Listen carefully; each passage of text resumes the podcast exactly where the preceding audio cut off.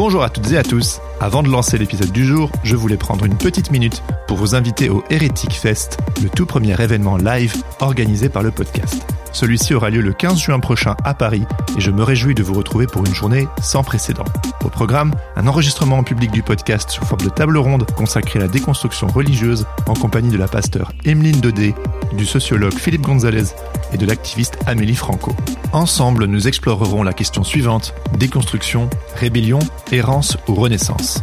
Mais ce n'est pas tout. Nous organiserons également une projection des deux premières parties du documentaire Les évangéliques à la conquête du monde, diffusé sur Arte l'an dernier. La projection sera suivie d'un échange avec le réalisateur Thomas Johnson et Philippe Gonzalez, co-auteurs du documentaire. Seront également de la partie Émile Barbu et Nathaniel Bancel, le duo d'ex-pasteurs d'Ilsong, créateur du compte Instagram et de la chaîne YouTube Mauvaise Foi, ainsi que l'artiste Estienne Rill, avec qui nous passerons un moment musical suspendu en fin de journée.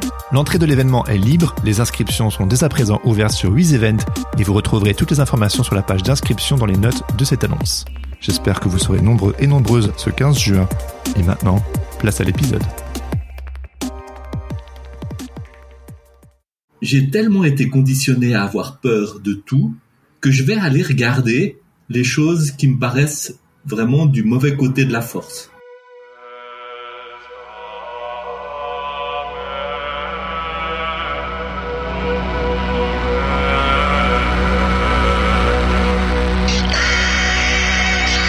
Bonjour à toutes et à tous et bienvenue sur Hérétique, le podcast qui questionne et déconstruit nos croyances religieuses. Je m'appelle Jérémy Kleiss et après avoir remis en question le mouvement évangélique qui m'a vu grandir, j'essaie depuis plusieurs années de réconcilier foi chrétienne et enjeux sociétaux sans renier l'un ou l'autre.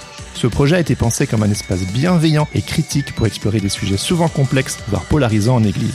Si vous êtes curieux en déconstruction ou que vous questionnez le système religieux dans lequel vous évoluez, ce podcast est pour vous. Mais attention, vous n'êtes peut-être pas loin de devenir un hérétique vous aussi. Et avant d'aller plus loin, j'aimerais remercier du fond du cœur les personnes qui ont choisi de me soutenir financièrement sur Tipeee. Vous n'imaginez pas à quel point cela me donne de la force pour développer ce projet. Il y a bien sûr le podcast, mais aussi l'envie de développer une communauté, ainsi que des ressources pour vous accompagner de votre cheminement. Si ce projet vous interpelle ou que vous le trouvez d'utilité publique, je vous invite à rejoindre l'aventure en me soutenant sur Tipeee. Grâce à vos contributions, vous accéderez à une communauté privée et à des lives mensuels afin d'échanger avec d'autres personnes en déconstruction et briser la solitude qui accompagne souvent ce type de démarche. Mais surtout, vous contribuerez activement au bon développement de ce podcast 100% indé et garanti sans pub. Pour participer, visitez www.tipeee.com slash hérétique-podcast. Vous retrouverez le lien en cliquant dans les notes de cet épisode. D'avance, un grand merci. Si vous êtes là, c'est probablement parce que vous avez écouté la première partie de mon entretien avec Marc-Henri Sandos Paradella. Dans l'épisode précédent, Marc-Henri nous raconte l'histoire derrière son livre Jésus toxique, surmonter l'abus spirituel et le traumatisme religieux, et comment, justement, les démasquer, ces fameux Jésus toxiques. Dans cette deuxième partie consacrée à la grâce avec un grand G, Marc-Henri nous emmène sur les chemins de la réconciliation en nous racontant comment il a réintégré son héritage spirituel tout en développant une nouvelle approche de la spiritualité au sens large. On aborde également d'autres sujets comme la méditation, la mystique, le tarot, le Christ cosmique ou encore l'introspection sacrée. Sur ce, je vous laisse écouter la seconde partie de ma conversation avec Marc-Henri Sandos Paradella. Bonne écoute. Et salut Marc-Henri, bienvenue de nouveau sur le podcast. Eh ben, merci Jérémy, ça me fait grand plaisir d'être là et de poursuivre la discussion passionnante que nous avons eue la dernière fois. Oui, euh, on a fait donc euh, la première partie il y a quelques semaines. C'était très stimulant et il y avait encore plein de choses à explorer ensemble, mais on s'était pertinent de d'y reconsacrer un petit temps en étant bien réveillé, même si tous les deux on se l'est dit avant d'un petit peu crevé. Mais euh, c'est bien, ça veut aussi une certaine couleur pour pouvoir échanger mhm. aujourd'hui. Donc, euh, comme euh, je te le disais juste avant, j'ai voulu faire une interview en deux parties parce que bien que le fait de démasquer les Jésus toxiques prenne les trois quarts de ton livre, je trouve que la seconde partie de ton livre intitulée Et la grâce finalement, est tout aussi subversive, et j'aime ce mot, euh, et c'est très important à mes yeux, et qui aborde une nouvelle façon de te relier au Christ. Et c'est ça que j'avais envie d'aborder avec toi mmh. aujourd'hui. Donc, ma première question, c'est, euh, après avoir tout balancé, finalement, qu'est-ce qui t'a donné envie de renouer avec le Christ? D'abord, tout balancer, je pense que c'est c'est un mot très fort. Hmm. Ça me rappelle euh, une réaction que j'avais eue d'un ancien collègue pasteur qui m'a qui m'avait qui m'avait choqué puis qui m'avait amené à lui répondre d'une manière assez virulente. C'est un collègue qui avait vu mon mon livre paru puis qui m'avait écrit un petit mot très gentil, plein de bonnes intentions en me disant combien il regrettait que j'ai balancé le bébé avec l'eau du bain. Puis moi, je lui ai dit, mais qu'est-ce qui te permet de dire ça? Pour lui, le bébé, c'était le Christ. Ouais. Et puis l'eau du bain, bah, c'était euh, toute ma remise en question. Et puis éventuellement les, les, les dimensions qu'il pouvait peut-être reconnaître être comme étant euh, critiquables dans la dans l'institution de l'Église, euh, qu'elle soit évangélique ou autre d'ailleurs. Hein. Puis moi, j'étais choqué parce que qu'est-ce qui permet à cet homme de dire que j'ai jeté le Christ?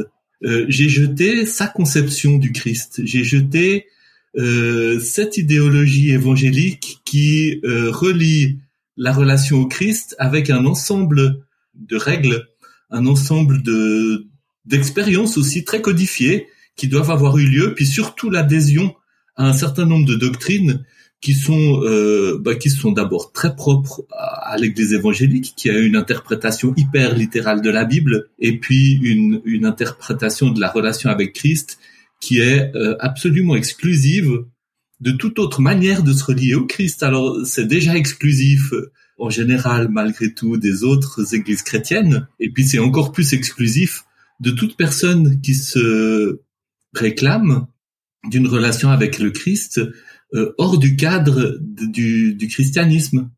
Euh, si tu d'accord, je continue un peu parce que c'est vraiment un sujet qui me qui qui me bon, qui me fait un peu chauffer même. Hein. Ouais, ouais ben c'est pour ça que je te euh, là-dessus. Mais attends, mais juste, juste, juste oui, préciser, t'as quand même, est-ce que t'as pas eu un moment où, parce que je sais que ce que tu vas me décrire là, c'est un peu là où t'en étais notamment quand t'as écrit le livre, où t'en es maintenant, mais t'as pas eu un moment où tu t'es dit non, moi je veux plus rien avoir à, à, à voir avec tout ça? J'ai dit je veux plus rien avoir avec l'Église évangélique. Hein. Mais pas forcément Jésus. Pas forcément Jésus, même si bien sûr qu'il y avait quelque chose de qu'est-ce que je garde de cette relation avec Jésus? Je, je raconte dans Jésus toxique à un moment donné quand j'ai commencé mon ma démarche de de psychothérapie dans un moment de culte personnel j'ai eu ce sentiment très fort que Jésus était là, un peu euh, derrière moi, puis me tapait sur l'épaule, puis, puis me disait, mais c'est bon, vas-y mon gars, c'est le moment que tu grandisses. C'est le moment que tu arrêtes de croire que tu ne peux marcher qu'en tenant la main. Vous savez, comme le petit garçon qui ne peut pas marcher sans tenir la main de son papa, bah, c'est formidable quand il est petit garçon. Mais à un moment donné, l'adolescent, l'adulte, il devient capable de marcher tout seul. Et il va peut-être même marcher sur d'autres chemins que son papa. Et j'avais cette impression d'un Christ qui voulait que je grandisse. Et puis quand j'ai quitté l'Église évangélique, je l'ai pas vécu d'une manière aussi euh, aussi imagée ou mystique que, que la première fois, mais j'avais cette impression qu'il y avait quelque chose dans la démarche que j'accomplissais qui était soutenu par alors maintenant je vais dire par le divin parce que je veux plus mettre des mots trop précis et quand je dis le divin, je dis aussi le mystère, je dis aussi ce que je ne connais pas et qui est complètement autre que moi, mais qui reste en face de moi et qui m'appelle et qui m'interroge et qui m'invite et qui, entre autres, se manifeste dans, dans la figure du Christ, tu vois. Donc, il y a vraiment quelque chose là-dedans. C'est vraiment, il y a quelque chose là-dedans. Le fait que cette position que je suis en train de décrire est absolument le genre de position qui va faire dire à 99% des évangéliques et probablement un certain nombre de protestants et un certain nombre de catholiques aussi non négligeables que ben voilà j'ai jeté le bébé avec l'eau du bain je ne suis plus relié à Christ parce que je ne suis plus relié à Christ de la manière qui qui rassure l'institution chrétienne entre guillemets euh, je trouve c'est très significatif ça m'a fait beaucoup réfléchir sur la violence hein, et sur la violence qui est à la racine du, du, christianisme tel que nous le pratiquons. Et là, alors, c'est pas seulement dans les églises évangéliques, c'est dans l'ensemble du christianisme. Le christianisme, il s'est quand même construit.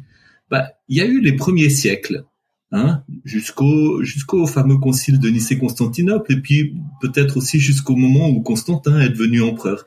Il y a eu ces premiers siècles où il y a eu un foisonnement de petits groupes qui se réclamaient du Christ et qui se réclamaient du Christ de mille manières différentes. Il y avait des groupes qui pensaient que le Christ venait accomplir la loi de Moïse et puis était réservé aux Juifs. il y avait des groupes qui pensaient que qui, qui une vision très mystique de cette relation avec le Christ.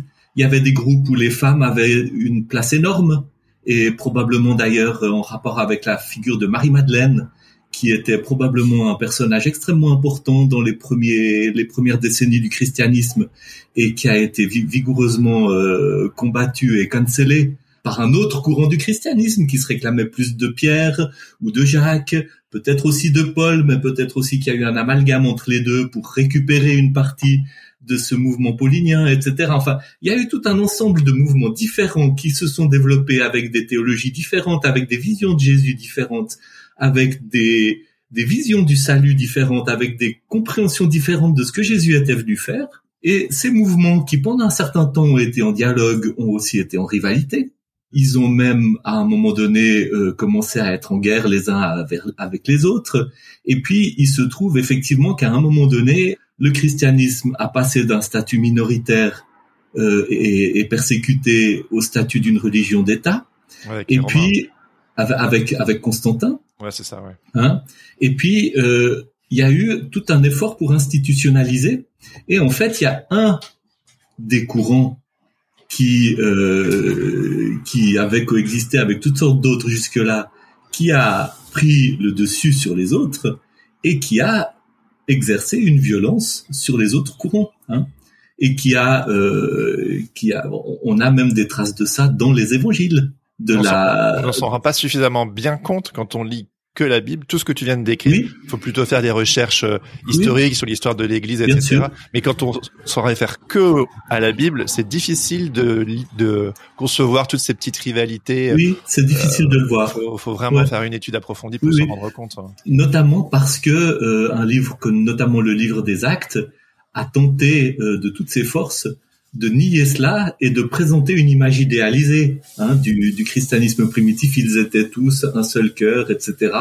Mais même une histoire comme le, la mort d'Ananias et Saphira, ou bien certaines euh, histoires comme euh, le, la manière dont Paul s'est présenté à Pierre, euh, ou, ou, la vision de Pierre hein, de, de, de, de la nappe avec les animaux à consommer, etc., sont des échos quand Pierre voit la nappe euh, pleine d'animaux impurs et puis que euh, l'ange lui dit euh, tu, peux y aller mange, il est, il est très choqué de ça, Pierre, mais c'est d'une manière couverte et déguisée des échos des tensions et des débats contradictoires extrêmement violents qui animaient le christianisme primitif à cette époque. Donc cette violence, elle est déjà là. je, je m'en suis même rendu compte par rapport à mon savez, Jésus toxique, il a été publié par un éditeur protestant. Et bah, bien sûr qu'il y a cette ouverture du protestantisme à réfléchir sur la foi et puis à, élargir le tableau, mais il y a aussi cette euh, bah, autant il y a une arrogance proteste, une arrogance évangélique de croire qu'on est les détenteurs du salut, il y a une arrogance catholique de penser qu'on est la seule et unique Église, il y a une certaine arrogance protestante aussi de, de bien aimer euh, taper sur ces, ces, autres idiots, notamment les fondamentalistes. Donc ces débats et la violence qui existe à l'intérieur de ces débats, elle est toujours présente. Elle, elle se vit plus de notre temps arme à la main, mais elle s'est quand même vécue arme à la main pendant la majeure partie de l'histoire du christianisme. C'est pour ça que quand on parle de jeter le bébé avec l'eau du bain, ben, il y a effectivement quelque chose qui est extrêmement révélateur. Hmm. Et je pense que l'expérience que j'ai faite là, pour moi, elle a été révélatrice. Donc on, on sent que ça t'anime. En quoi, du coup, euh, qui est Jésus pour toi aujourd'hui et en quoi finalement euh, t'as pas jeté le, le bébé avec l'eau du bain? Parce que c'est un raccourci hyper facile qu'on peut faire d'extérieur quand on s'intéresse vraiment je dis d'extérieur quand on plonge pas dans ton travail on peut avoir des sortes de de warnings de red flags euh, quand on voit un peu passer ton travail.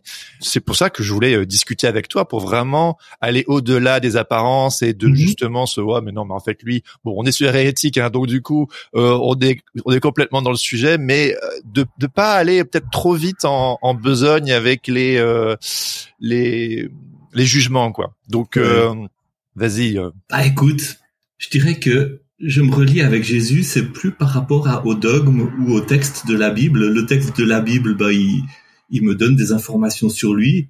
En même temps, il y a d'autres textes hein, qui me donnent des informations sur lui, notamment des évangiles apocryphes qui sont tout à fait dignes d'être entendus hein, ah oui, et qui font partie de ces textes qui ont été cancellés par le par l'Église au moment de du canon. notamment du concile de, de Nicée puis de l'établissement du canon. Hein. Mmh, mmh. Euh, un texte, par exemple, comme l'Évangile de Marie-Madeleine, est un texte d'une grande beauté. Et euh, il y a beaucoup de textes qui ont été catégorisés hein, comme gnostiques. Et puis on dit gnostique, alors voilà, alors c'est vraiment ouais, c'est ces cons qui euh, qui croyaient qu'il fallait s'échapper de la matière. Mais en fait, cette étiquette de gnostique, elle a été attribuée après coup à des textes qui sont pleins de richesses et qui ont beaucoup de choses à nous dire. Mais bon, au-delà des textes, ben moi j'ai mon expérience. Qu'est-ce que tu veux que je te dise? Dis-le moi, dis-le moi justement. J'ai mon, diagnostic de cancer qui, qui tombe. Ouais. Je me retrouve comme ça dans le désespoir, dans l'angoisse, dans la terreur. Et euh, mon expérience, c'est euh, un moment de paix absolue qui m'arrive de manière absolument inattendue, dans lequel une présence à mes côtés est là pour me soutenir et n'annule absolument rien de ce que je suis en train de vivre. Je sais que ça va pas résoudre par miracle ce que je suis en train de vivre, mais je sais que cette présence est là. Et cette présence, eh ben, elle prend la forme de Jésus. C'est une sorte de rencontre mystique? C'est une rencontre mystique. C'est une rencontre mystique. C'est cette rencontre mystique qui, qui d'une part m'a euh, tenu la main et permis de passer et de traverser tout ce que j'ai vécu et de m'en relever et, d'en tirer, je dirais, le, le fruit que je pouvais en tirer, c'est-à-dire de grandir à travers ça au lieu d'être écrasé, euh, de, de, de, plonger dans l'amertume, euh, le regret, la misère et le c'est quand même quelque chose qui a été bouleversant pour moi, magnifique. Et puis cette expérience qui m'a aussi euh, donné comme le comme le levier ou le, le, point de vue à partir duquel j'ai pu reconsidérer toute mon toute mon histoire spirituelle. C'est de cette rencontre-là que Jésus toxique est né. Comment le livre. Comment ça s'est passé du coup cette reconnexion à ton héritage spirituel? Bah, si tu veux, cette expérience authentique profonde, elle m'a posé une première question. Elle m'a posé la question, mais est-ce que je suis en train de faire un, une rechute hein, dans mes dans mes addictions euh, évangéliques? Dans tes Jésus toxiques Dans mes Jésus. Bah, à l'époque, je les appelais pas Jésus toxiques. J'étais pas conscient de, de tout ce qu'il y avait de toxique dans mon oui, d'accord. Okay. Dans, dans, mon expérience, tu vois. Donc, je, je, pars avec cette question. Puis cette question, finalement, de fil en aiguille, euh, m'amène à voir les Jésus toxiques. Par contraste avec cette expérience, avec cette présence d'un Jésus soutenant, d'un Jésus inclusif, d'un Jésus euh, ouvert à toutes les dimensions de qui j'étais, et d'un Jésus qui me prenait, alors là, qui me prenait par la main pour me pour m'aider à voir la réalité telle qu'elle était. Et je réalisais à quel point toute mon histoire avait été une sorte de combat contre la réalité. Toute mon histoire spirituelle, toute la dimension toxique de mon histoire spirituelle avait été une sorte de combat contre la réalité. Tu peux développer ça un petit peu? Ouais, tu vois le bon, il faut lire le livre pour pour euh, pour comprendre ça, mais ce Jésus toxique qui fait des miracles, bah voilà, une expérience que j'ai faite euh, aussi, puisque puisqu'il faut que je parle de mon expérience. Un exemple, c'est quand j'ai été soi-disant guéri de ma jambe. J'avais j'avais 12 ans, j'avais j'étais boiteux, j'avais une jambe fragile qui fait que je pouvais pas faire la gym avec mes copains, j'étais en surpoids à cause de tout ça. Et ça faisait des mois que je me préparais pour la rencontre avec ce guérisseur évangélique réputé qui avait été invité par mon pasteur. Et mon père voulait, mon père avait reçu la conviction de Dieu que je serais guéri à travers ce guérisseur. Et moi, avec ma foi de, d'enfant de 12 ans, j'étais convaincu de ça. Je suis allé voir ce guérisseur, il a fait son, sa cérémonie, il a pris, il a fait son appel à la conversion, il a fait son appel à la guérison, je suis allé devant, il a prié pour moi, il a rallongé ma jambe, tout le monde a vu que ma jambe se rallongeait, tout le monde a applaudi, c'était l'hystérie, c'était magnifique, c'était formidable. Le lendemain, je suis allé avec ma mère chez le, médecin pour valider la guérison, puis le médecin, ben, il était vraiment triste hein, pour nous et, et, préoccupé. Et puis il nous a dit, mais non, écoutez, c'est comme avant. Euh, c'est tellement comme avant que c'est d'ailleurs dans cette jambe-là et sur cette partie malade de l'os que s'est développé le cancer qui m'a coûté ma jambe après. 40 ans, 50, ouais, 40, 43 ans plus tard.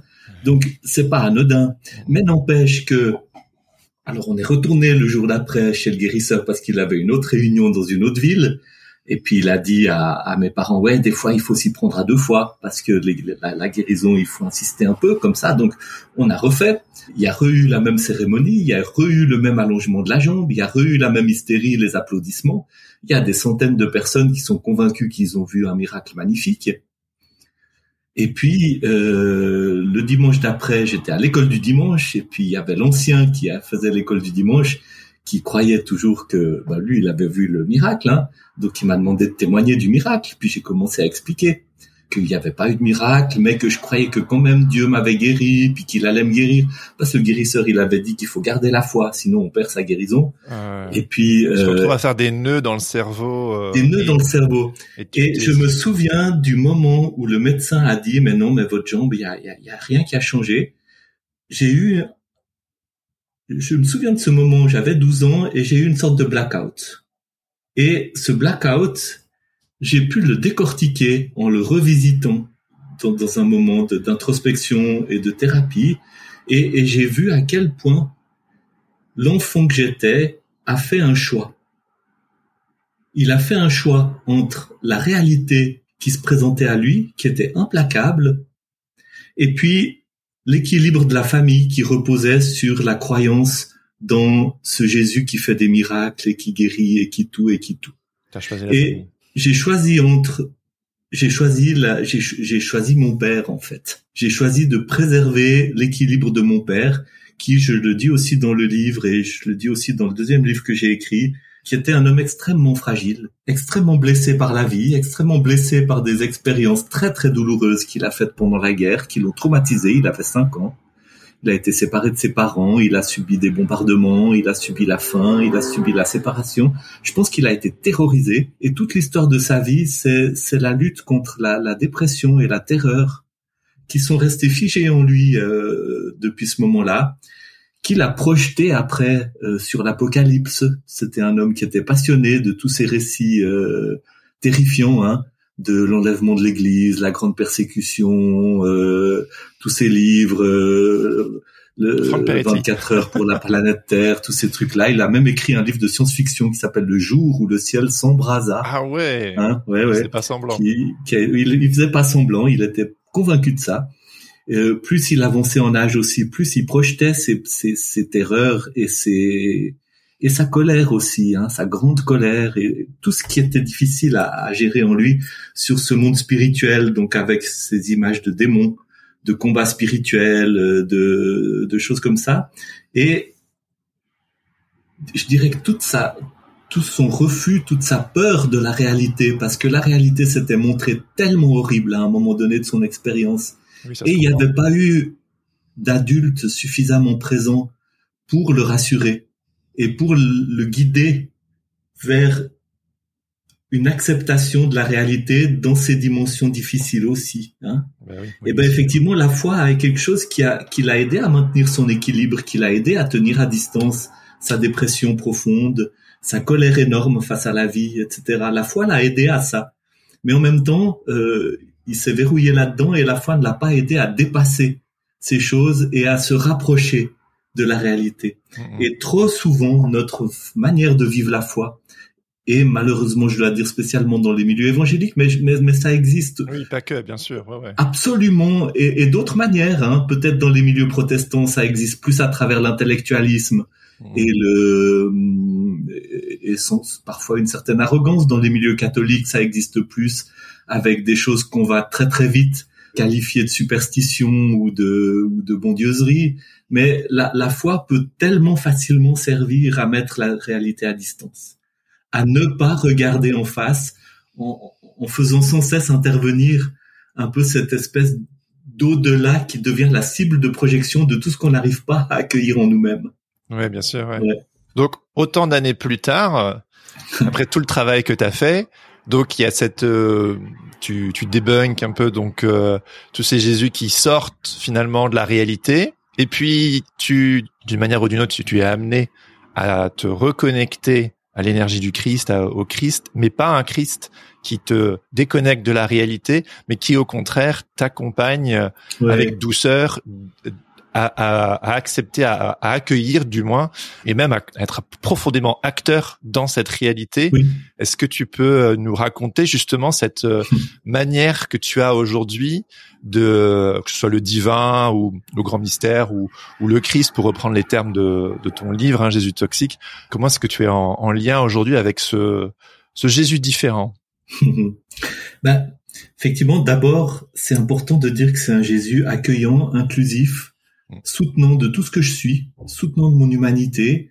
Ce Jésus m'a fait découvrir la grâce. Mais la grâce, euh, je l'ai découverte exactement là où je pensais pas qu'elle était. Moi, je pensais que la grâce était quelque chose d'assez sucré et de très, de très doux. J'ai découvert la grâce comme quelque chose de très exigeant, de très, euh, de très fort. J'ai découvert la grâce finalement dans tous les événements de ma vie qui font que je n'ai pas réussi à tout ce qui fait que en fait ma ma tentative de construire ma vie autour d'une foi telle que je la vivais avec tous ces éléments toxiques, tout ce qui fait que ça n'a pas marché. J'ai découvert la grâce ben dans cette résistance de la réalité à ma tentative de la faire plier à, finalement mes, mes désirs, hein, mes désirs. Euh, j'ai découvert la grâce dans euh, le fait que ça marchait pas dans dans mon ex-couple et que finalement la réalité se rappelait à moi, la réalité de mes blessures, la réalité de mes souffrances, la réalité de mes de mes hontes, de mes culpabilités, de mes comportements codépendants, etc. Euh, j'ai découvert la grâce dans toute la résistance du réel, on peut dire. Et, et, c'est ta pulsion de vie finalement Je pense qu'il y a quelque chose de l'ordre de la pulsion de vie aussi. Hmm. Euh, mais il y a, y a, une pulsion de vie et puis il y a une pulsion du réel. Ouais. Appuie-toi sur moi, sur la réalité quelque part. Il y, a une phrase de Paul qui, qui dit, euh, qui, qui parle des, des, bon, il le dit au négatif, mais on peut le mettre au positif aussi. Ils n'ont pas connu l'amour de la vérité par lequel ils auraient pu être sauvés. Mm-hmm. Et je pense qu'il y a quelque chose quand, quand c'est enraciné, il y a quelque chose de l'ordre de cet amour pour la vérité qui est salvateur. Il y a quelque chose dans le fait de, de dire, écoute, c'est vrai, je peux pas me, me contenter de ces trucs qui marchent pas tout à fait bien. Mhm. Il y, a, il y a un caillou dans la chaussure qui vient sans cesse m'embêter et me dire non mais c'est pas tout à fait ça et qui me conduit à plus et effectivement ma relation avec Jésus mais aussi avec plus que Jésus parce que le divin, le mystère, c'est au-delà de ce que je peux concevoir. Quoi que j'en dise, c'est trop et c'est pas assez en même temps. Oui, bien hein sûr. Ouais. M'invite sans cesse à élargir ma conscience, à ouvrir mon cœur à mon expérience humaine, à l'expérience humaine des autres. Et je dirais que j'ai appris d'abord à reconnaître comme faisant partie de la réalité autant la lumière que les ténèbres, autant la joie que la souffrance, toutes les, toutes les dimensions de mon expérience humaine. Il n'y a pas de démons que je dois chasser. Il y a des choses en moi que je dois intégrer, auxquelles je dois ouvrir mon cœur. Et puis ça m'a amené alors à une conscience, mais extrêmement forte, qui est aussi mystique, de la, de la dimension sacrée de tous les autres êtres humains qui m'entourent et de leur expérience. Et je dirais que plus j'arrive à ouvrir mon cœur à ce qui est difficile, douloureux, honteux, culpabilisé, euh, inquiétant en moi, plus j'arrive aussi à ouvrir mon cœur et aussi à reconnaître et à donner de la place d'ailleurs. Hein. Euh, je le vis beaucoup dans mon activité de, de, de, de, conseiller, de thérapeute, de mentor aussi, ouvrir mon cœur à ce que l'autre vit pour donner de la place pour que la personne puisse aller dans ce chemin d'intégration, de réconciliation avec lui-même et de ce fait-là, euh, d'une manière automatique avec autrui et avec le divin et le mystère.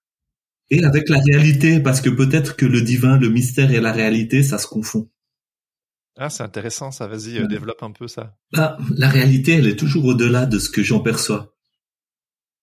Je, je, perçois toujours la réalité à travers le filtre de mes idées, de mes conceptions.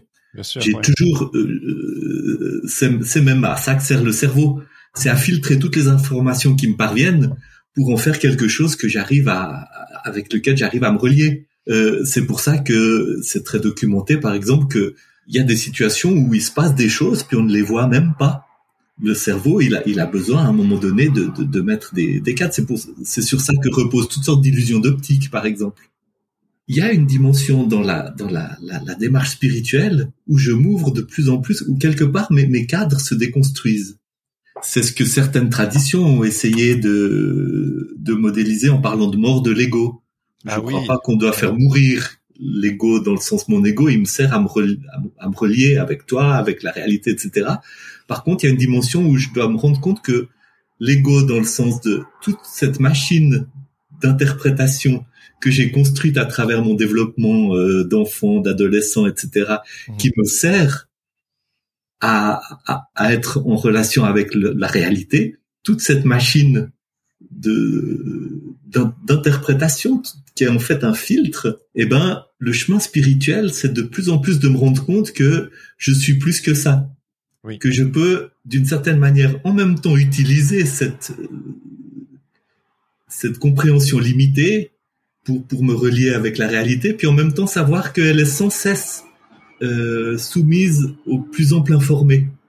C'est encore une fois euh, Paul avec qui je ne suis pas d'accord sur tout, mais qui a quand même eu des, des intuitions totalement incroyables.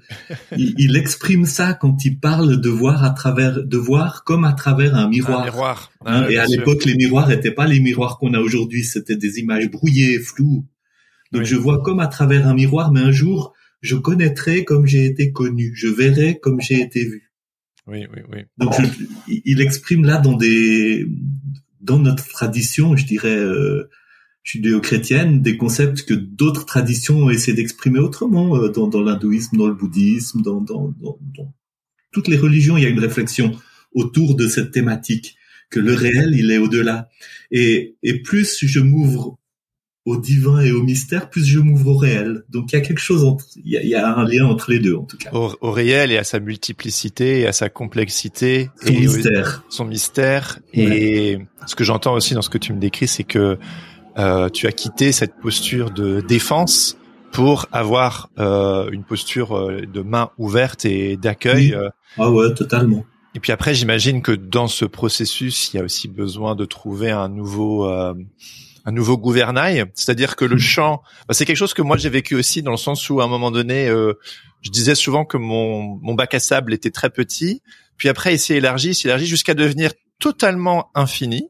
Mmh. Et j'ai eu, bah, c'était il y a il y a un an où pour moi euh, Dieu était devenu un peu l'univers, tu vois, c'était devenu mmh. quelque chose de vachement vaporeux.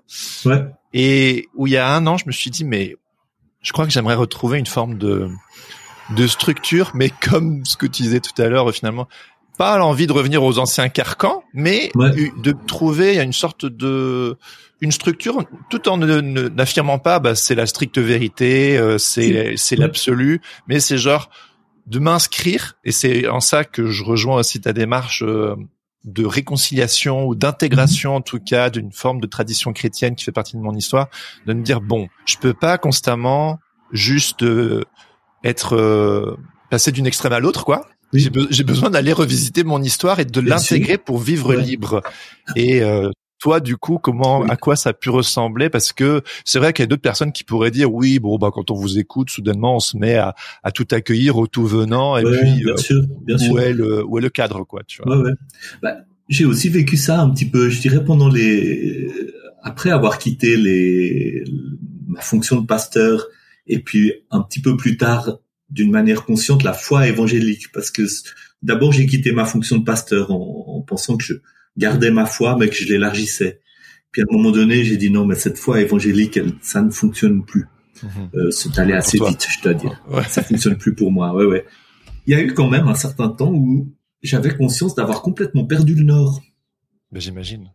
Parce qu'en fait euh, toute une partie du conditionnement que j'avais reçu dans ma foi évangélique, c'était de nier les impulsions qui venaient de mon cœur, les émotions, bah, notamment ce petit exemple que je t'ai donné de la guérison où j'ai dû nier l'évidence pour dire la vérité c'est autre chose que l'évidence, l'évidence c'est que je suis pas guéri, mais en fait la vérité c'est que je suis guéri.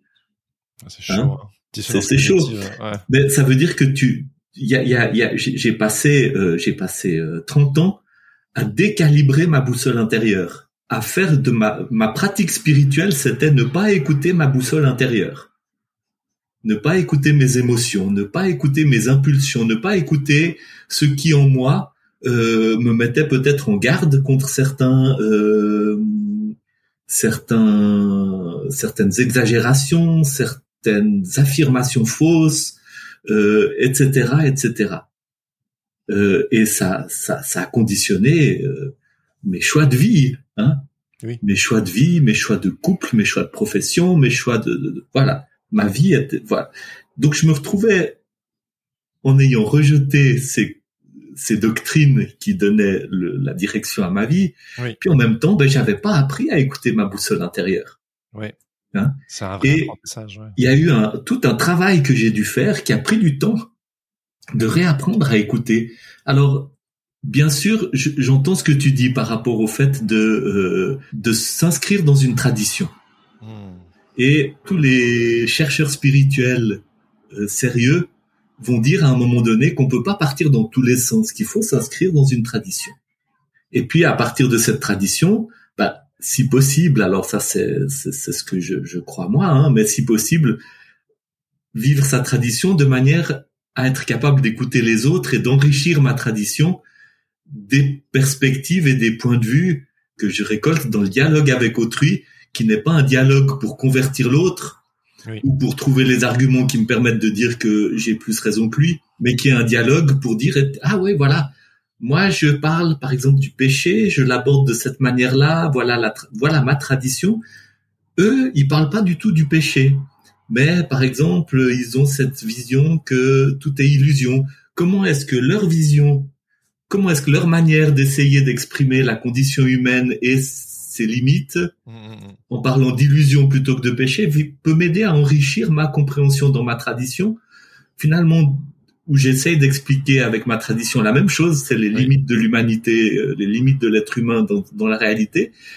Comment leur conception peut m'aider à enrichir ma conception et peut-être aussi à la changer. Ouais, bien sûr, ouais. Peut-être aussi à la lire autrement, peut-être aussi à redécouvrir le message notamment de la Bible à la lumière d'autres d'autres traditions. Ça c'est une chose. Mais il y a une autre chose quand même et c'est peut-être ça qui fait peur à des gens qui sont quand même dans cette démarche de dire finalement il y a une doctrine qui doit avoir plus de valeur pour me donner ma direction que ma propre boussole intérieure. Mhm. Il y a quand même quelque chose qui est aussi de dire, OK, moi j'ai appris à me reconnecter à ma boussole intérieure. Il y a des, il y a des messages que m'envoie mon corps.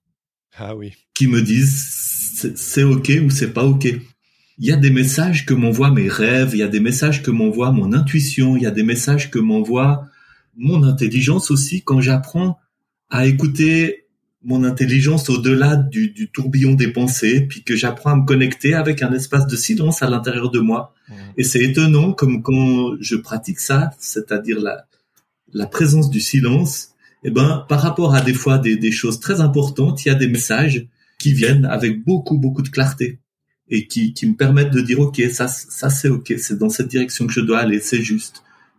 M'aider à faire des choix, informé par une, une sagesse intérieure oui. hein, à laquelle j'ai dû apprendre euh, à travers beaucoup de, de, de, de, travail finalement à me reconnecter parce que finalement j'avais appris à la mettre de côté, à l'étouffer par mon conditionnement religieux.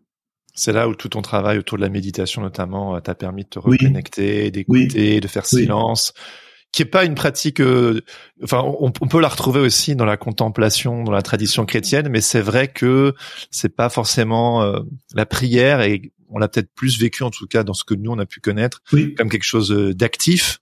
Là où euh, la prière contemplative ou la méditation, euh, en fonction de différentes traditions, c'est quelque part faire silence et. Oui.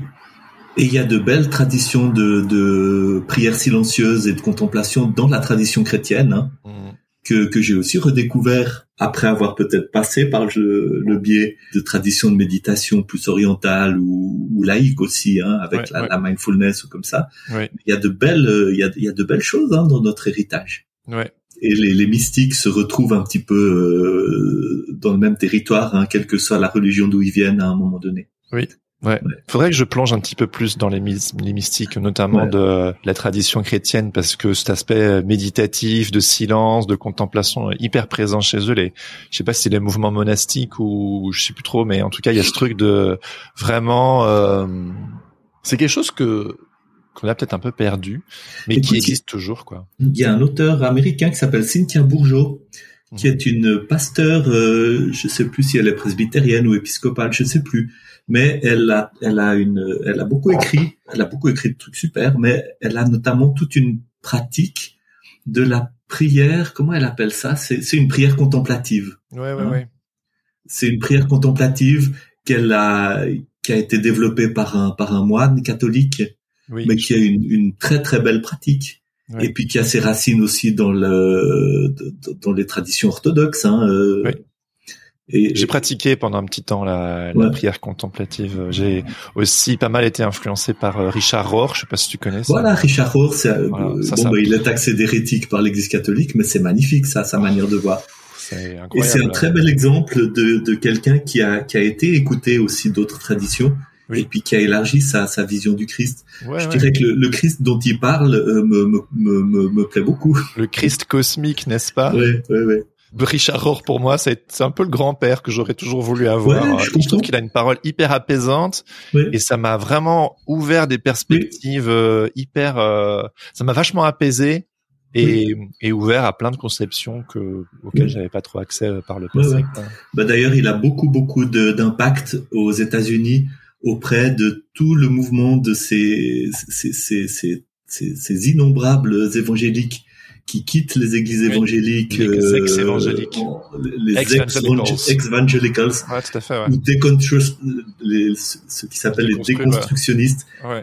parce que parce finalement ils, ils donnent du, ils donnent des, des outils pour pour réintégrer cet héritage chrétien, mais avec voilà. une avec une ouverture nouvelle je trouve ça hyper intéressant le fait et je me je m'inclus dedans hein, le fait que énormément d'ex-evangelicals euh, mm-hmm. ont été attirés par euh, notamment ce, tout son travail, la contemplation. Ça montre bien ce besoin au final de de repos, de mm-hmm. d'une spiritualité euh, autre que de l'activisme. Oui, oui. Euh, et, et d'ailleurs, euh, je fais une petite pirouette là, mais c'est ce que tu développes d'ailleurs un petit peu dans le, le, triple appel de la grâce dans ton livre. Au final, tu mm-hmm. parles de d'un appel à la réalité, donc on l'a déjà abordé, d'un appel au repos, oui. au repos intérieur, et à l'intégration. Et tout ça, ben, quand on est dans cette sorte de d'activisme, de d'impérialisme, à devoir à tout prix convertir, à devoir défendre et tout, on vit pas ce repos, cette intégration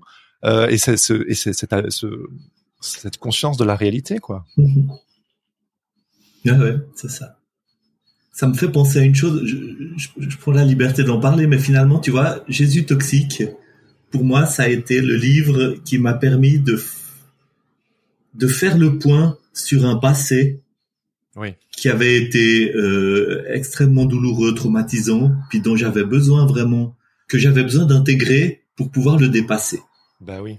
Et puis, euh, je viens de sortir un deuxième livre qui est beaucoup plus le livre dans lequel je, je, je décris tout ce processus pour me reconnecter avec mon intuition, avec ma sagesse intérieure, avec ma boussole. Oui pour trouver euh, le beaucoup plus pour ouvrir le chemin vers la, vers l'avenir. Dans Jésus toxique, il y a déjà ça parce que euh, bah, ce que tu viens de dire sur les, le triple appel de la grâce, etc. C'était c'était en germe toute cette euh, toute cette conscience, mais il me fallait à un moment donné effectivement le, le mettre sur papier puis le développer. Donc un petit mot du coup sur ton nouveau livre. C'est quoi euh, l'introspection sacrée? Ah ben je vais te lire le sous-titre. Je pense que le sous-titre voilà, je, suis tout content, c'est mon bébé. Je suis, je suis presque plus fier de ce livre que de Jésus toxique. Bah, c'est là où tu en es maintenant. Ouais, ouais, c'est ça. C'est le petit personnage qui regarde la Voie lactée pendant la nuit. C'est vraiment l'être humain devant le mystère. Et euh, donc ça s'appelle l'introspection sacrée parce que euh, c'est pas seulement l'introspection d'aller regarder en soi, mais c'est l'introspection de découvrir finalement en se tournant vers l'intérieur la dimension sacrée de la réalité. Et Elle n'est pas ailleurs, elle est, elle est là. Ben, c'est-à-dire qu'elle est, elle est en moi parce qu'elle est partout. C'est ça. Et l'intérieur et l'extérieur sont pas des catégories si euh, si définies euh, à l'infini. Les les extrêmes se, se rencontrent. Hein. C'est voilà, ça, ça, c'est mon côté mystique aussi. Hein. C'est mais, c'est mon expérience aussi. Hein. Ouais, bien sûr. Et voilà le, le sous-titre un pèlerinage intérieur pour aller à la rencontre de votre intuition et faire de votre vie une aventure spirituelle.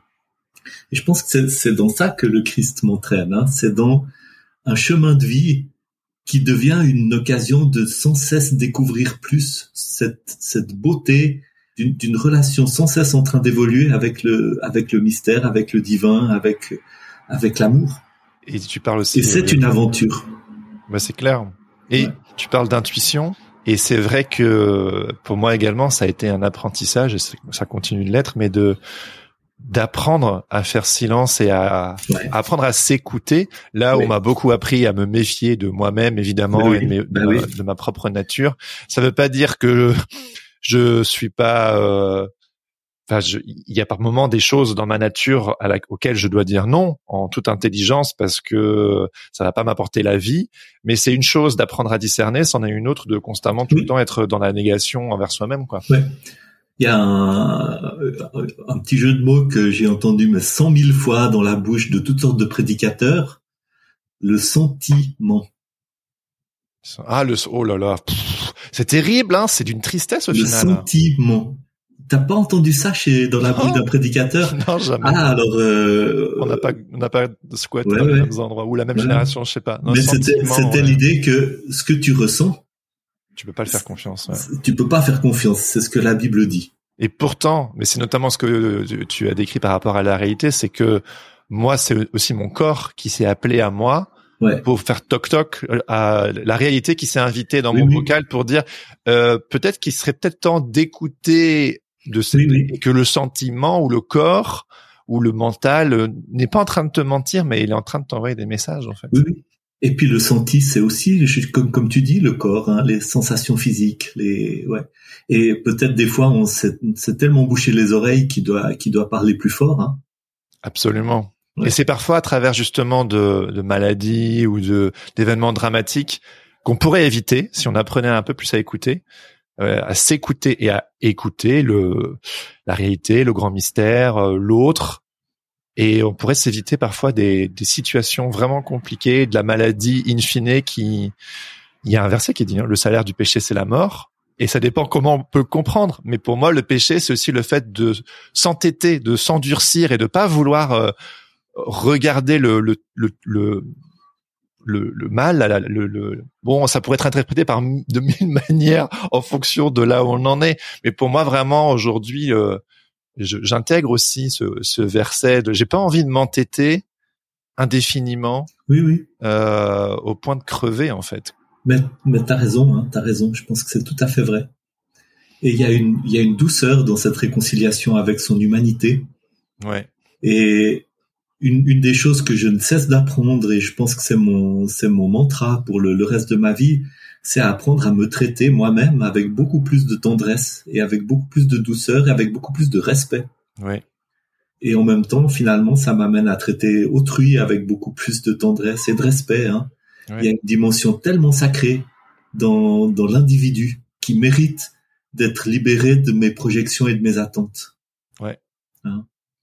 De même que moi, je mérite d'être euh, d'être ouvert à moi-même et d'accueillir tout ce qui. C'est fou comme dans l'accueil, comme dans le cœur ouvert. Hein. Jésus est bienvenu pour ça, pour nous aider à ouvrir nos cœurs. Ouais. Il, y a, il y a une dimension du royaume de Dieu qui se vit euh, et, et, quelque chose qui est tellement plus efficace aussi pour le l'apaisement, la guérison, l'intégration que toutes ces démarches euh, de l'ordre du combat ah oui. du de la répression, de l'exorcisme, du de, du, refoulement. De, du refoulement de toutes sortes quoi. À quoi ressemble pour toi aujourd'hui le, le, royaume de Dieu vu que tu viens de, de le mentionner? Ah, dis donc, tu es un redoutable intervieweur, Jérémy. à quoi ressemble le royaume de Dieu? Le royaume de Dieu, il ressemble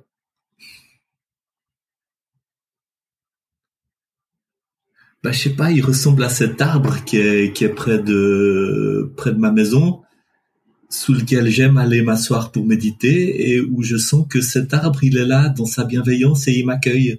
De la même manière que moi, j'ai appris à le regarder comme une partie de la réalité qui, qui est d'une extrême beauté et qui, qui manifeste quelque chose du divin. Euh, le royaume de Dieu, il est là dans ces, ces journées où je suis frustré, où je m'ennuie, où, où je suis confronté avec mon, mon handicap, et puis où je où finalement mijote en moi quelque chose qui me fait aussi grandir parce qu'il y a une part d'acceptation, d'accueil, d'ouverture aussi à la réalité dans ce qu'elle a de frustrant, d'ennuyeux, de de processus qui mettent du temps à se, se réaliser. Le, le, royaume de Dieu, il est là dans les les belles relations que j'ai pu construire avec euh, avec mon épouse, avec mon, mon beau-fils, avec mes, mes, mes enfants. Où, le royaume de Dieu, il est là dans cet, cet accueil de moi-même euh, qui fait que j'ai plus de respect pour moi que je n'en avais. Il y a plus de place dans mon cœur pour mes hontes, pour mes culpabilités, pour euh, les difficultés que j'ai vécues. Puis tout d'un coup, dans cette place, ben, il y a aussi mes parties lumineuses qui, qui, qui ont beaucoup plus de liberté pour s'exprimer, dans plus de créativité, dans, dans la joie d'écrire, de partager ce que je, ce que je vis et de, de, de voir finalement que ce que je vis de manière très individuelle recèle un, un potentiel de guérison pour les autres quand je le partage. Voilà, c'est tout ça le royaume de Dieu. Puis c'est aussi cette dimension d'un mystère qui qui se laissera jamais réduire à ce que j'en ai compris aujourd'hui qui est toujours en train de m'entraîner plus loin. C'est très beau euh, ce que tu viens de dire et euh, ça m'amène aussi un petit peu au un petit peu à la dernière partie que j'avais envie d'aborder avec toi. Tu, tu parles d'aller beaucoup plus loin et euh, il y a cette sorte d'éléphant dans la pièce pour qui que ce soit à bord de ton travail ou tape Marc-Henri Sandos Parabella sur internet. ce podcast s'appelle pas Hérétique pour rien. Pour être tout à fait honnête avec toi, quand Jésus toxique euh, était sorti, j'en ai tout de suite entendu parler et j'avais été voir évidemment parce que le sujet euh, m'intéresse trop. Et quand j'ai quand je suis allé voir euh, ton site internet et ton Instagram et tout notamment tout ce travail autour du tarot et quand on lit ton livre et il y a tout ce voyage que tu racontes sur les terres d'Avalon, etc. Bah j'ai comme toujours j'ai quand même été conditionné hein, donc faut bien en prendre mhm. compte. j'avais une forme de méfiance quand même en me disant ok, je je sais pas trop quoi, euh, même si j'étais intrigué et où moi-même dans mon processus de vie, j'ai élargi mes horizons, mais là ça allait vraiment un peu chatouiller des sortes d'interdits, tu vois. Oui. Et puis finalement, j'ai deux amis de confiance euh, qui, qui m'ont dit franchement, tu devrais lui donner une seconde chance, c'est vachement intéressant. Et du coup, j'ai lu le livre et euh, j'ai trouvé ça absolument formidable. C'est pour ça que j'ai voulu t'interviewer et qu'on fait même deux parties parce que je trouve que c'est tellement enrichissant. Et du coup, j'ai envie de te poser un peu cette question. Qu'est-ce que tu dirais aux auditeuristes qui, en découvrant euh, éventuellement ton ton travail, seraient peut-être rebutés par ton approche spirituelle ou qui diraient que bah t'as juste échangé une religion pour une autre et que euh, que enfin que que voilà quoi. Qu'est-ce que qu'est-ce que tu dirais à ces personnes un peu un peu crispées, un peu méfiantes euh, de, de tout ça? Je sais pas très bien. Qu'est-ce que je, je, peux leur dire pas ne pas en parler. Ouais, non, non, mais c'est important, c'est important parce que c'est, en fait, ça me rend triste de devoir répondre à une question comme ça. Sorry. Non, non, non, je, je comprends tout à fait. Puis j'aurais, j'aurais été pire que toi euh, il y a, il y a dix ans, il y a, il y a dix ans, tu vois.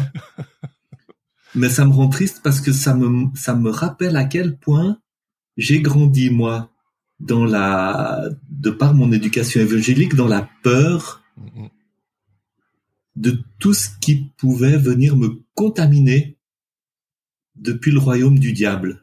C'est fort à hein, ces termes. Hein, que tu ouais, ouais, ben je suis obligé de le dire comme ça parce que c'est ça. Hein. Pourquoi est-ce que on a tellement peur d'une manière ou d'une autre de s'ouvrir à des influences qui vont quand même être. Il y a qu'on soit évangélique ou qu'on soit protestant, dans le christianisme, il y a quand même à un moment donné ce noyau où il y a un espace de lumière qui est le royaume de Dieu, et c'est si je si je crois les bonnes choses, Et puis à un moment donné, il y a quand même tout le reste de l'univers qui est bourré de saloperies, qui, qui n'ont qu'une envie, c'est de venir m'entraîner dans toutes sortes d'erreurs, d'hérésies, de, de séduction, de tromperies, etc.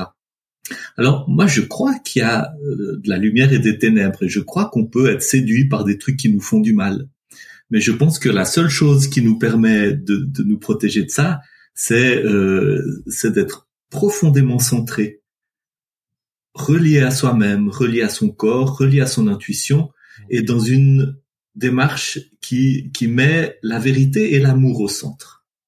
Mais à partir de là, c'est vrai que moi j'ai grandi en apprenant que euh, finalement il y avait des influences démoniaques dans le hard rock, ah oui. dans la musique pop, dans la culture, dans euh, le tarot, dans la magie, dans l'hindouisme, dans le bouddhisme, dans l'islam, dans euh, la culture séculaire. Donc il y a, y a une fermeture à tout ce qui n'est pas de chez nous. Alors c'est vrai que moi quand je me suis intéressé au, tarot, je vais être très honnête, j'avais décidé à un moment donné de, de, de me dire j'ai tellement été conditionné à avoir peur de tout que je vais aller regarder les choses qui me paraissent vraiment du mauvais côté de la force. Je dis pas d'aller faire des trucs dégueulasses, euh, des rituels sataniques. D'ailleurs, ça n'existe pas. Il y a que les anciens évangéliques qui sont des sataniques. Hein.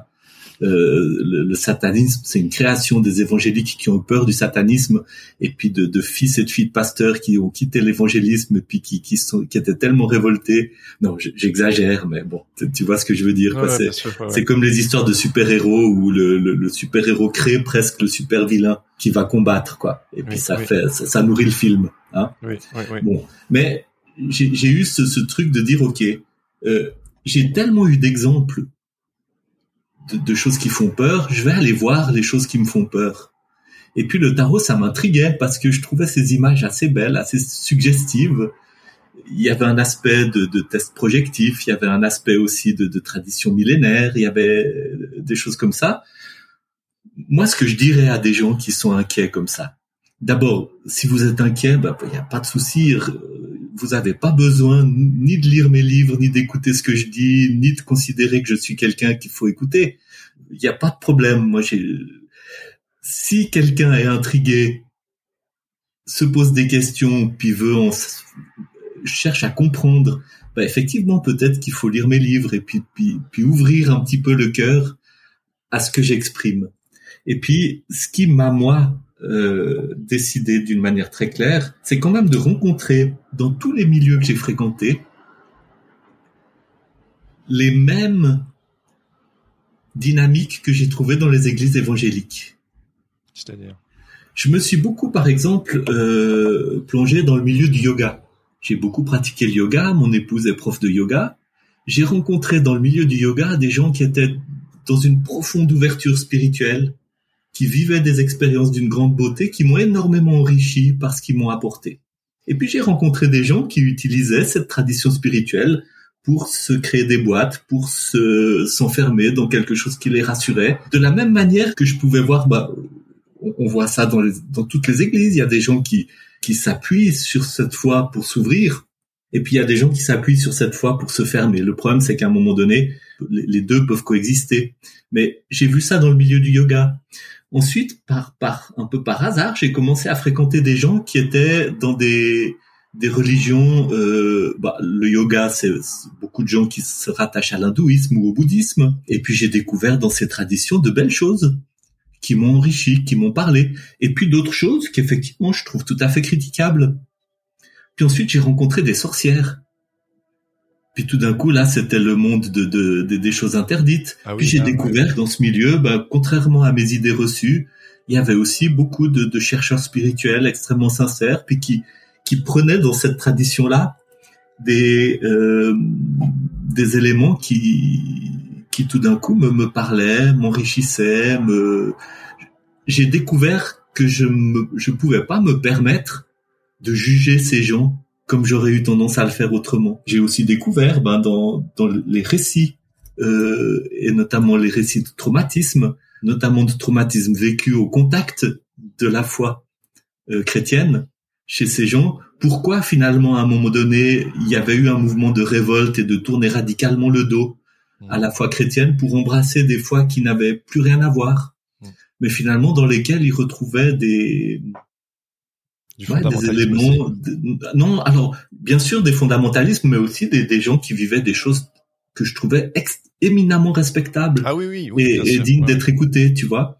Et puis après, bah effectivement, le tarot, bah, en le pratiquant un peu, c'est une démarche qui m'a aidé dans ma propre démarche d'introspection. Alors c'est vrai que je vis pas le tarot dans une perspective comme comme d'autres le font divinatoire. Hein Mm. euh, tirer les cartes pour prédire l'avenir. Ça, je pense que ça peut être extrêmement enfer- enfermant puis extrêmement toxique. Euh, en, tout cas, selon comment c'est vécu. Pour moi, le tarot est plus une sorte de, une sorte de, de, manière de, de me relier par l'intermédiaire des synchronicités, des images, des symboles qui se qui se passent quand je quand je tire quelques cartes avec mon monde intérieur. Mhm. Mais c'est pas une, je suis pas un évangéliste de ni du tarot ni de quoi que ce soit. Est-ce que finalement, ce serait un peu comme euh, peut-être méditer sur euh, un verset qui nous inspire, et puis méditer sur euh, une image, une carte, ça aussi nous fait réfléchir. hein. J'y connais rien, hein, je me Oui, permets. oui, oui, mais il y y a tout à fait ça. Il y a tout à fait ça. Peut-être si tu vas sur mon site, j'ai j'ai écrit un article où je parle le tarot. C'est une création qui s'est élaborée sur des sur des siècles. Personne ne sait exactement d'où ça vient. Il y a des images comme ça qui sont qui, font appel à toutes sortes de symbolismes qui sont très enracinés dans le dans l'histoire euh, symbolique et spirituelle de l'humanité. Et ça s'est ça s'est agrégé petit à petit. Il y a des gens qui l'ont mis en forme. Il y a des différentes traditions qui se sont rencontrées, qui se sont conjuguées pour créer le, le, le- le jeu de tarot tel qu'on l'a aujourd'hui. Euh, dans ce sens-là, je pense que le tarot c'est une expression de l'inconscient collectif de l'humanité, d'une certaine manière. C'est aussi comme ça que Jung le, le concevait Mm. si tu prends les mêmes mots puis que tu les appliques à la Bible, tu peux dire un peu la même chose. La Bible, c'est un ensemble d'expériences qui viennent du fond des âges, qui se sont transmises de manière orale, dans certains textes qui ont été retraduits, qui ont été corrigés, qui se sont aussi agglomérés, qui sont entrés en dialogue, parfois même en conflit les uns avec les autres, qui se sont élaborés sur une très longue période de temps et qui font que la Bible est une expression de l'inconscient collectif de l'humanité ou du trésor spirituel de l'humanité. Personne ne peut dire qui est l'auteur. Euh, on peut dire c'est Dieu, mais je suis assez d'accord que c'est Dieu, mais à travers ce processus extrêmement euh, qu'on peut décrire presque sociologiquement, et tous les tous les textes sacrés comme le, le Coran, la Bhagavad Gita, le- etc., sont le fruit d'un même processus où on peut pas retracer un auteur et où il y a tout un ensemble de d'agrégats, de conflits, de modifications, de choses qui à un moment donné se sont fixées. Dans ce sens-là, le tarot est pas très très différent. La seule différence, c'est qu'il est fait d'images au lieu d'être fait de texte. Ouais. Et puis, et puis, bah voilà, tu, tu, tu lis la Bible, euh, tu, te conf- tu te confrontes aussi à un miroir qui te parle de, de toi, de ton monde intérieur, et puis euh, qui te dit peut-être quelque chose de très très différent que l'auteur qui a écrit le texte a voulu dire. Parce vrai. que tu le lis avec le moment où tu lis la situation, avec le ton expérience actuelle, peut-être dans l'ignorance, hein, euh, ou à contresens du contexte historique dans lequel le texte a été écrit, Ouais. et ainsi de suite. Hein. faut avoir cette honnêteté de le Donc c'est vrai que pour moi, à un moment donné, c'est plus si différent. Ouais. C'est effectivement quelque chose qui fait partie de ma pratique spirituelle et de mon euh, et, et de mon chemin. Et puis puis puis que euh, faites-en ce que vous voulez. Hein. Je veux dire, moi, j'ai rien à vendre, quoi. Ouais. Non, mais merci. C'est-à-dire, si j'ai des choses à vendre, je donne des cours de tarot, Mhm. je donne des cours de méditation, je vends mes livres. Euh, j'ai d'ailleurs des, des, des, des pasteurs évangéliques qui me l'ont éminemment reproché. Bon, bah, eux, ils vendent aussi leur, euh, leur salade euh, et puis ils se font payer assez cher avec la dîme finalement, hein, même si c'est un peu, la dîme, on la donne à Dieu. Quand même, au bout, il y a le salaire du pasteur, quoi. C'est, je veux dire, voilà. Euh, mais j'ai rien à, j'ai rien à évangéliser quelqu'un. Oui, oui. Ouais. bien sûr, ouais. Euh, merci d'avoir euh, abordé avec autant de franchise euh, cette partie-là. Je sais que c'est la partie qui va faire euh, on va peut-être perdre quelques auditoristes, mais c'était c'est oh, mais c'est moi qui parle, c'est pas toi hein. Toi tu m'as juste donné la parole. Ouais ouais ouais. Mais j'ai une toute dernière question pour conclure si tu le veux bien qui pour moi pourrait vraiment wrap up un peu tout ce qu'on s'est dit. Ouais. Qu'est-ce qui caractérise selon toi une spiritualité saine capable de répondre aux défis, aux besoins particuliers des individus et de la société? Je prends tes mots, hein, évidemment, ouais, mais bah, comment, totalement. comment tu le Bon, je pourrais, je pourrais lire les dernières pages de Jésus toxique. Non, Euh, sur spontané. mais ouais, ouais. Je pense qu'il y a, il y a surtout cette dimension. Est-ce que ça m'aide à ouvrir mon cœur? Mhm. Est-ce que ça m'aide à ouvrir mon cœur? Ouvrir mon cœur à moi-même, ouvrir mon cœur aux autres, ouvrir mon cœur à la réalité, et puis euh, ouvrir mon cœur à ce qui vient euh, me remettre en question. Est-ce que ça m'aide à ouvrir mon cœur? Est-ce que ça m'aide à mieux prendre soin de moi et des autres? Est-ce que ça m'aide à me relier à la réalité d'une manière plus adéquate? Est-ce que ça m'aide à élargir ma conscience aussi? Parce qu'ouvrir son cœur, c'est aussi élargir sa conscience. Est-ce que je, je pense qu'une spiritualité saine doit avoir quelque chose de dérangeant à un moment donné? Elle doit m'empêcher de m'installer dans une j'allais dire, elle doit m'empêcher de m'installer dans un confort. Et puis après, j'ai ce mot certitude qui vient. Elle doit m'empêcher de m'installer dans des certitudes acquises. J'ai des certitudes aujourd'hui.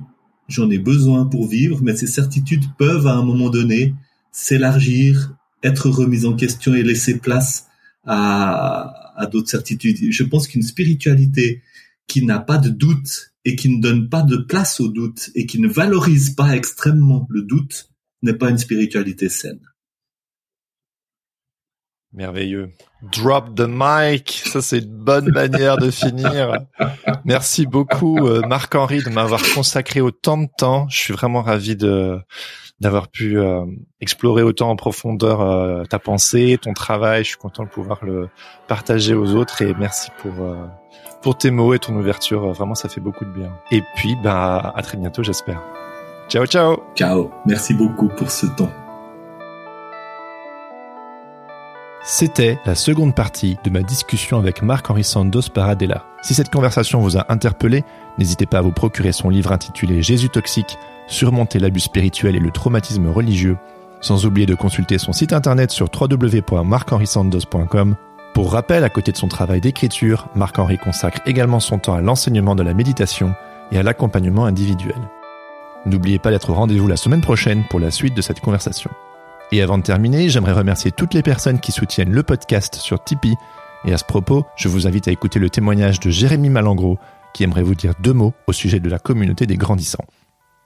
Salut, je m'appelle Jérémy Malangro, je suis directeur financier dans une association caritative et accessoirement, je fais aussi partie de la communauté des grandissants. Les grandissants, ce sont des gens comme toi et moi qui soutiennent Jérémy financièrement sur Tipeee. Pas moi bien sûr, l'autre Jérémy et j'ai décidé de soutenir ce projet tout d'abord de manière complètement égoïste, car écouter ces discussions entre Jérémy et ses invités m'inspire énormément et que j'ai encore envie d'être inspiré demain. Mais en plus, ça me permet de rencontrer d'autres personnes qui se posent des questions, de discuter, de débattre, de rigoler, le tout de manière bienveillante et ouverte. Les participations débutent à 5 euros par mois, soit moins qu'un café aux Champs-Élysées. Et ça te donne non seulement le sentiment de contribuer à quelque chose de bien et d'utile, mais en plus au serveur Discord, le fameux endroit où on se rencontre virtuellement pour toutes ces joyeusetés. Convaincu? Rends-toi sur www.tipeee.com forward slash hérétique-podcast. Le tout sans accent. À bientôt Si cet épisode vous a plu, n'hésitez pas à le partager avec vos amis, à mettre 5 étoiles sur Apple Podcast ou à laisser un commentaire sur Spotify. Ça aide le podcast à monter dans les charts et sur les plateformes, permettant ainsi de faire rayonner le projet encore plus. Vous pouvez également m'écrire pour me faire part de vos retours ou me faire des suggestions d'invités à bonjour-hérétique-podcast.com. Et enfin, pour toujours plus de bonus, je vous invite à me suivre sur Instagram at hérétique-podcast et surtout à vous abonner à ma newsletter. J'y partage mes réflexions personnelles, mon cheminement, ma vie de podcasteur, des ressources et des coulisses du projet. Vous trouverez toutes les infos dans les notes de cet épisode. Je termine en remerciant Laurent Bazar et Flavien Morel pour l'habillage sonore de ce podcast. Sur ce, je vous dis à bientôt pour un nouvel épisode et surtout n'oubliez pas, on est toujours l'hérétique de quelqu'un. Ciao ciao